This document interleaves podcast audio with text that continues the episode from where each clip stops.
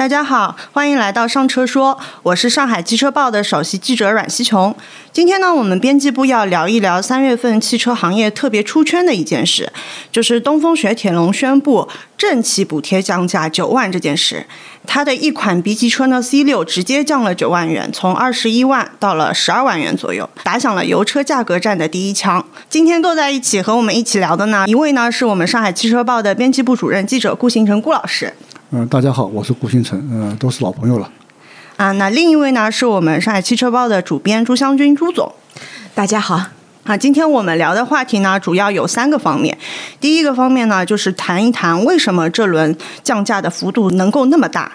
第二点呢，我们谈一谈这轮降价会对我们汽车行业产生什么影响。第三个呢，就是想谈一谈我们消费者去买这批降价车需要注意什么。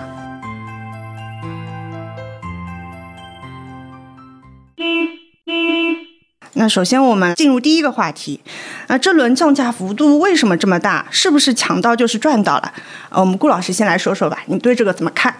其实看过去几十年里面各种消费机构对消费者调研的结果，就可以看出来，价格是对消费者决策影响最大的因素。呃，不管是外观、动力、内饰设计、智能化这些要影响消费者购车因素影响力的大小，在不同的时期它会有一个波动。但排名第一的永远是价格，这个没有例外，甚至可以用一句话来说，叫一降遮百丑。那么这个里面呢，其实还有一些门道，就是说，呃，车企实际降价的这么一个幅度，跟传递给消费者的印象，这里面的一个呃差距。就比如说拿 C 六这件事情来说吧，它其实本身来讲的话，在市场上的售价其实在十六万元左右。那么这次，但是呢，它结合这个湖北省政府的这么一个补贴的话，一下就打出了这么一个降价九万元的这么一个口号。那么传递给消费者印象什么呢？就是说我 C 六降了九万元，这是对于消费者这种刺激的话是非常非常强的。还有一句话可以这么说啊，就是很多网上有评论讲，就是说二十万都是毛病，十二万就真香。这其实就说明了，一旦要触动市场、拉动销量的话，车企的第一反应。或者最有效的反应之一肯定是降价，这一点从当年日本和韩国车企在欧美抢市场一样打出这种低价牌是一个道理。那么从结果我们也看出这一点啊，原本无人问津，每个月销量只有几百辆甚至更低的 C 六一下就被卖空了，甚至外地经销商的车都被运回湖北去卖。那厂家不仅清了库存，还等于做了一大波营销，C 六连品牌一下子就家喻户晓了，广告费都省了不少。从这点来看的话，C 六这次降价一点都不亏。我想要聊一聊，就是这波降价，一方面刚才顾老师提到说，消费者对于价格的敏感度还是很高的，但是另一方面，我们把这个事件推回到之前来看，第一波降价其实是从新能源汽车开始的。对。那么我们回到嗯一月份的时候，我们看到啊，特斯拉 Model 三它下降了大概三点六万元，起售价到了二十二点九万；它的 Model Y 下调了二点九万，起售价到了二十五点九九万元。那么随后呢，华为、小鹏。比亚迪都跟进了，然后最狠的比亚迪，它直接，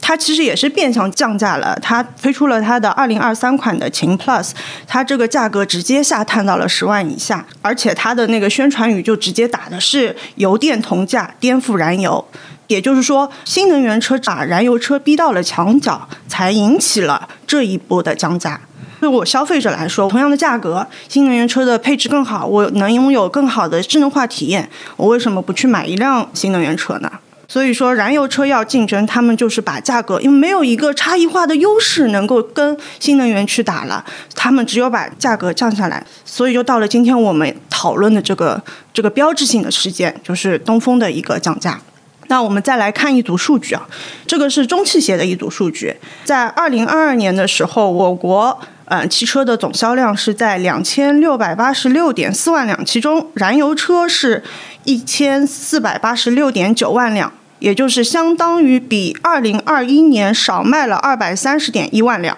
新能源呢，去年呃卖了六百八十八点七万辆，比二零二一年多了三百三十二点六万辆，这里外里差了五百多万辆。然后这个含义啊愈演愈烈。一到二月份的时候，我们的乘用车总共卖出了二百六十七点九万辆，相比去年缩水了近百分之二十，但是新能源的销量却是在增加的，它的同比增加了百分之二十二点八，而燃油车的销量大跌了百分之四十三。这是什么意思呢？就是我的总的市场规模在不断的缩小，同时新能源车在抢我燃油车市场的地盘，所以它的这股含义被传递到了燃油车上，才引起了我们这一波的降价。也就是说，是我们。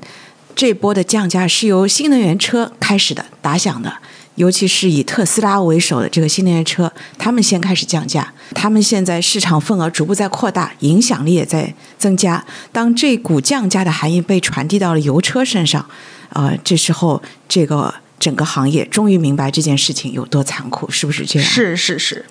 那我来补充一下啊就是东风雪铁龙这次能打出降价直降九万这个营销口号，其实背后湖北省政府对湖北地产汽车的一个补贴政策非常的重要。就拿降幅最大的东风雪铁龙 C 六来举例，企业的降价补贴是四点五万，这早就有了。就像刚才顾老师说的，这辆车其实早就只卖十六万多了，但是这次湖北政府拿出的补贴是四点五万，所以就让企业能够有机会喊出这个直降九万的营销口号。也就是说，政府的补贴这次直接进入了市场。那为什么政府愿意给这个补贴呢？最大的一种可能性是。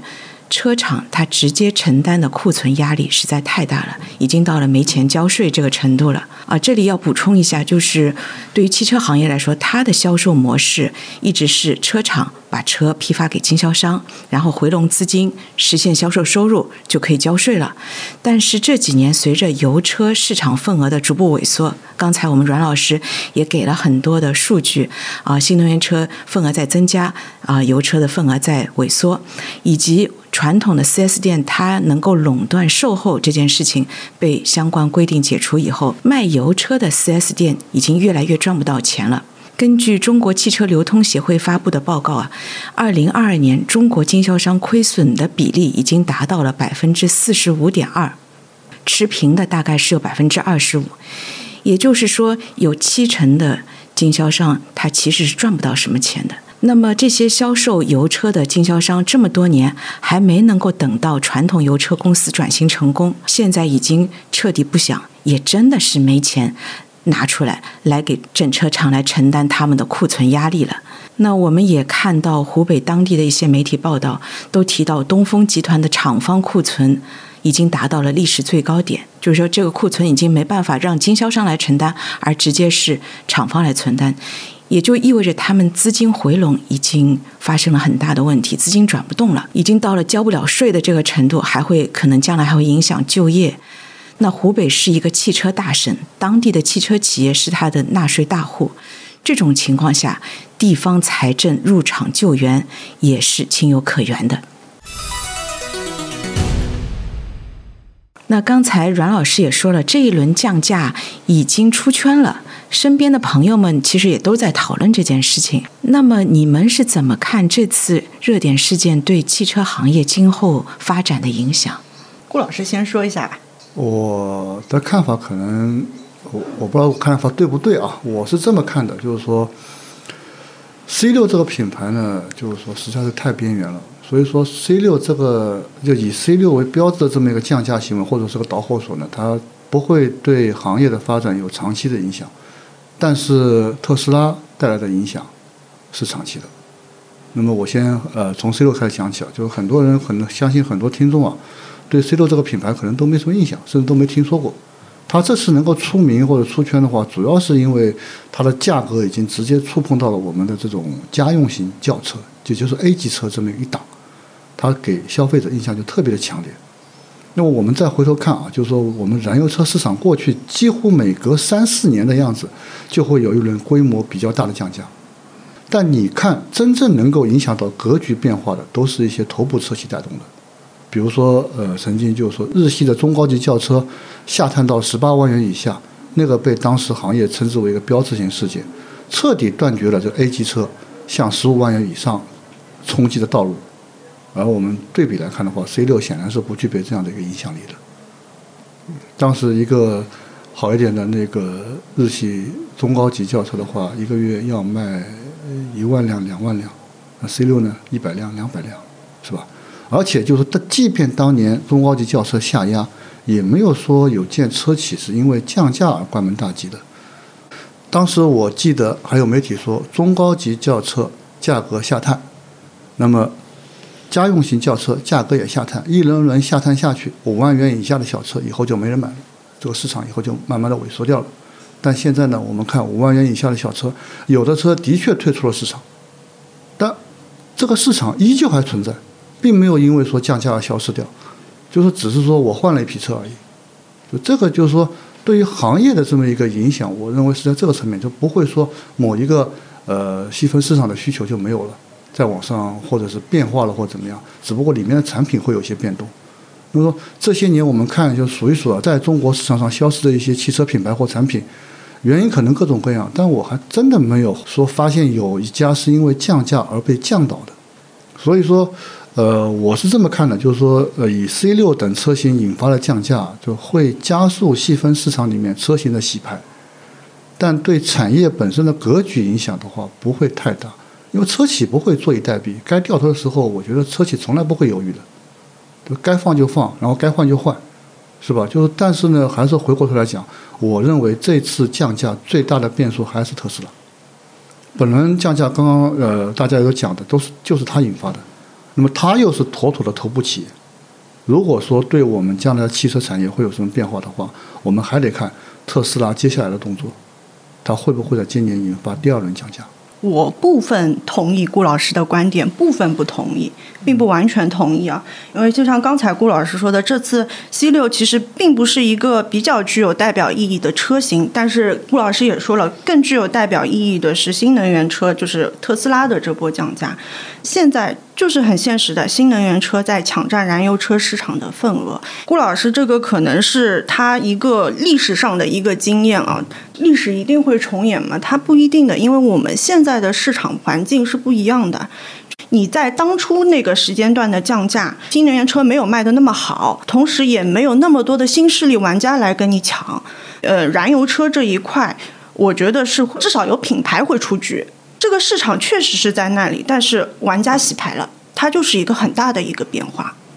特别是对于燃油车来说，你一旦这个车降价了，很多消费者他不会像我们一样去细细的考量它背后的原因的。在他的心里，你燃油车这个级别的燃油车以后就该卖这个价。如果说你这个车以后再回到刚才说，即使是嗯本来就有的补贴是十六万，我为什么要买？你为什么不是十二万卖给我？它整个市场的价格体系被打乱了，它当中牺牲的是利润。那对于一些。怎么说呢？规模比较小的车企来说，它可能它是不得不被逼着去跟进这样一波降价的。那么它就是有的时候是赔本去买车，那长此以往，它就会失去生存的竞争力了，导致从这个市场上消失。我想借用一下理想的 CEO 的一句话：，它降价其实不一定会带来销量，它一定能打击到其他企业。这其实我觉得是有两种心态。第一种心态就是。我是有底气降价的，我是能够打赢这场仗的。那我觉得这个就是我们说的第一轮新能源汽车的降价，就是底气是什么？我的产品有足够的差异化竞争力，或者说我烧得起钱，我有足够的利润空间来支撑我去降价。那我们看到第一轮降价，可能它是在嗯特斯拉、比亚迪先挑起的这波战争啦。我们看到，比亚迪其实它就是一个成本控制的很好的一个企业，它的电池是自供的，很多东西都是自己来做的。二零二二年的时候呢，我们看财报啊，它的利润是增长了近四倍的，它有足够的利润去降价。特斯拉呢，我们其实也很明显的看到，就是它在那个投资者日的时候，也直接宣布它下一代的车型制造成本它要降低百分之五十，这也是给它去做打这个价格战的一个底气了。那另一种心态，我就是觉得就是快要死了，然后鱼死网破，那这个我没得活了，你也别想活，对吧？那我觉得这个就是现在东风的这波，讲难听点啊，就是东风的这波降价，因为我们看啊，东风雪铁龙它在的神龙汽车在东风旗下，它不是一个赚钱的业务板块，它已经就像刚才朱总说的，它的库存已经压到不行了，它必须要。政府来救一救啦！我们看这个神龙汽车，从二零一八年起呢，东风雪铁龙的毛利率已经是负的了，然后到二零一九年开始，东风标致的毛利率也跟着转负了。神龙汽车曾经它在武汉是有三家整车厂的，二零二零年的时候呢，神龙汽车的一厂的地块已经被招商地产给拍走了，二厂被东风本田收购了。现在我们就是呃买到的一些神龙汽车的车，都是在原来规模并不算大的三厂里面制造的。所以说，我们看到啊，呃，第一步我们可能现在厂家是在去库存，其实已经有去产能的趋势了。再到后面一步讲难听点，其实就是去厂家了。需求在哪里？但它的玩家变了。其实对于东风来说，我觉得他们一个最好的出路还是加快它的。转型就是产品的转型，因为现在整整个市场的趋势其实是新能源车在蚕食油车的这个市场份额，除非他们能够在新能源这条赛道上增加自己的产品力、影响力，否则的话，这剂猛药可能对他们来说也可能是毒药。那么，这背后的一个逻辑就是说，呃，新能源市场份额的增加，其实是结束了传统油车合资品牌他们的一个黄金时代，对他们来说竞争压力更大了。在油车时代呢，合资品牌其实是享受了一个品牌溢价。主要还是因为发动机、变速箱这些传统动力方面，合资品牌有着它的先发优势。但是在电车的时代，没有了发动机、变速箱这些护城河，消费者对品牌的认知也发生了变化，合资品牌不再是高高在上了。在这种情况下，高端合资品牌的价格开始往下走，其实是挤压了中低端合资品牌的生存空间。那么，当中低端合资品牌的价格不得不再次往下走的时候，哦，就像这次 C 六，它其实已经触到了十二万，已经是国产品牌的这个原先比较占优势的一个价格区间。但是，当走到这个价格区间了以后，啊，他们是不是拼得过更接地气的？国产品牌，当他们如果要长期维持这样一个价格的时候，他们能不能长期维持下去？成本、服务能不能跟得上？这个还是值得商榷的。所以，今后一段时间，我觉得哈，这些原来品牌影响力不够大、产品力也不够强的中低端合资品牌，可能会被市场淘汰，整个产业的集中度也可能由此加大，行业也将面临重新洗牌带来的阵痛。就像刚才阮老师说的，一些头部企业，它的利润其实是足以支撑这样一个价格战的。但是对于另一些企业来说，它本来就是嗯在一个亏损的边缘，它是不是能够打得起这样的价格战，这是一个问号。这次对于行业来看，还是油车企业面临的最大压力，其实还是转型的压力啊。如果不转型好，他们就不得不一次一次的打价格战。那我们进入第三个话题，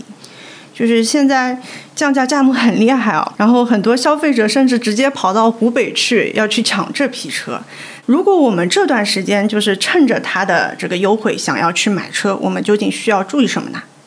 呃，对于消费者来说呢，就买到心仪的车当然是件很开心的事情啊。就不管是喜欢的车还是便宜的车，我的建议呢就是该出手时就出手。但是呢，有一点呢，还是要大家注意一下，因为有的车已经在停车场禁止停放了一年甚至更长的时间。那么，说长时间的户外停放呢，对于车辆的电瓶和外部的一些部件呢，就是说建议消费者提完车都要仔细看一下，比如说轮胎、雨刮等，发现有问题的呢，可以在用车过程中提早换掉。假设啊，比如说原来三年换的，那么你两年换一下。对吧？原来四万公里要换的，那么你三万公里就可以考虑换了。尤其是电瓶，比如说我们正常电瓶，我们可以用两年到三年。那么这种情况下，你快到两年了，我建议提早换掉，否则的话，你很有可能在某一次熄完火之后就再也打不着了。然后包括机油、防冻液等，就是说有条件的话，还是建议大家去看一看，尤其在你提完车以后。